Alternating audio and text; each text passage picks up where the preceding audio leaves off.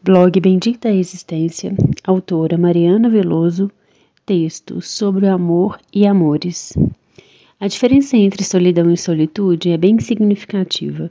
Enquanto a solidão é um estado de tristeza e um sentimento de vazio imenso, mesmo estando em volta a muitas pessoas, a solitude é um estado de isolamento voluntário, como aqueles mergulhos que a gente se permite fazer no autoconhecimento, a fim de conhecer cada vez mais o nosso íntimo é quando aprendemos a valorizar a nossa própria companhia.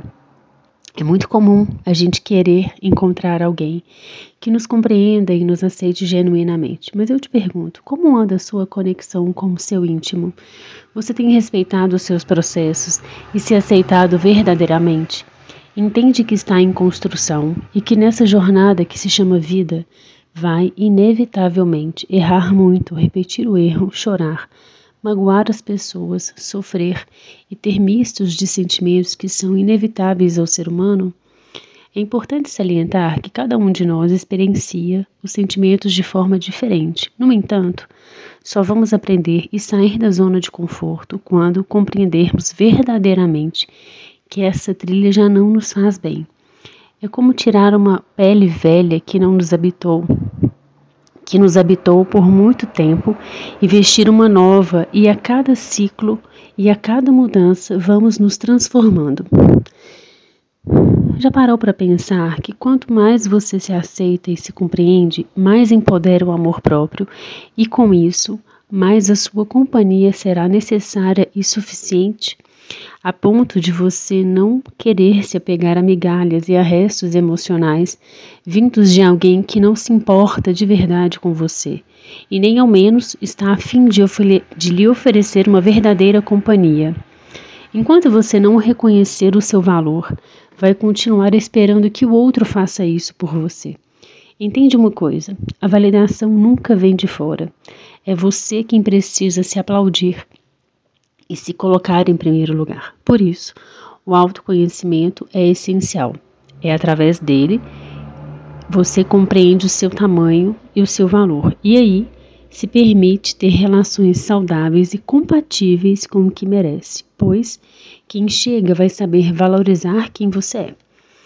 Existe uma lenda chinesa chamada Akaito, ou fio vermelho que diz que no momento do nascimento, os deuses amarraram uma corda vermelha invisível no tornozelo das pessoas, que estão predestinadas a ficarem uma com as outras, a famosa alma gêmea. E por mais que se afastem pelo tempo que for, independente do que aconteça, em algum momento vão se reencontrar, pois o fio pode esticar, mas nunca vai se partir. Há quem acredite que é verdade, que existe alguém aí feito sobre medida para a gente e queremos conhecer a nossa alma gêmea na hora certa. No entanto, há também quem acredite que tudo isso seja besteira e que temos o livre-arbítrio e por isso somos nós quem decidimos com quem iremos ficar, pois acreditar em destino pode de alguma forma nos deixar acomodados, como se realmente esperássemos por alguém. Eu acredito em conexões, nesses encontros que nos dão a certeza de que as pessoas estão ali e que, nos, que, e que nós podemos contar com elas em situações adversas. No amor, na amizade, na família, as pessoas se complementam e caminham juntas na construção de uma relação. E esses encontros, muitas vezes, a gente fica com fragmentos de alguém e doamos um pouco de nós. Não acho que alguém vai completar o que nos falta e nem vai suprir nossas necessidades emocionais e solidão. Conexões verdadeiras são estabelecidas pelo respeito, intimidade, empatia, cuidado, amor.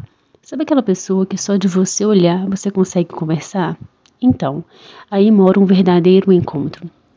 O mais importante nas relações é o vínculo, e existem pessoas que conhecemos há minutos e que temos uma conexão imediata, e outras que levamos uma vida para conhecer. Vai muito da disponibilidade de cada um e da abertura que as pessoas nos dão para entrar na vida delas e vice-versa. Amar. Amar é ser inteiro e mesmo assim deixar alguém morar na gente É querer ficar para o que der e vier, é compreender o caminho, o espaço e a subjetividade de quem está com a gente. Você pode sentir que encontrou sua alma gêmea, mas tudo dependerá da sua disponibilidade para amar. Para o encontro realmente acontecer, ambos precisam estar dispostos.